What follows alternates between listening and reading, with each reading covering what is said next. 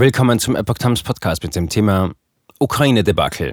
Botschafter Melnik. Scholz spielt beleidigte Leberwurst. Ein Artikel von Epoch Times vom 3. Mai 2022. Weil Bundespräsident Frank-Walter Steinmeier von Kiew ausgeladen wurde, will auch Kanzler Olaf Scholz nicht in die Ukraine reisen. Botschafter Andrei Melnik findet dazu klare Worte. Der ukrainische Botschafter Andriy Melnik hat das vorläufige Nein von Bundeskanzler Olaf Scholz zu einer Kiew-Reise scharf kritisiert. Eine beleidigte Leberwurst zu spielen klingt nicht sehr staatsmännisch, sagte Melnik der deutschen Presseagentur. Es geht um den brutalsten Vernichtungskrieg seit dem Nazi-Überfall auf die Ukraine. Es ist kein Kindergarten.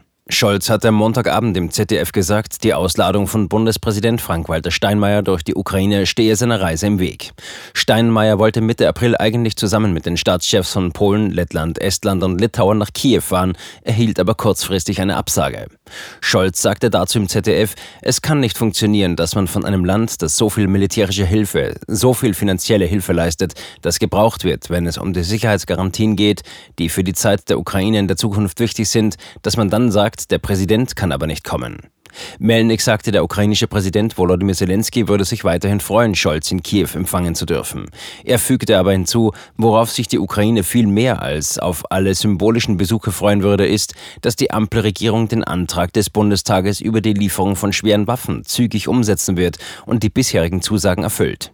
Er kritisierte, dass für die versprochenen Gepard-Flugabwehrpanzer noch immer keine Munition gefunden worden sei. Die Panzer sind die ersten schweren Waffen, die direkt aus Deutschland in die Ukraine geliefert werden sollen.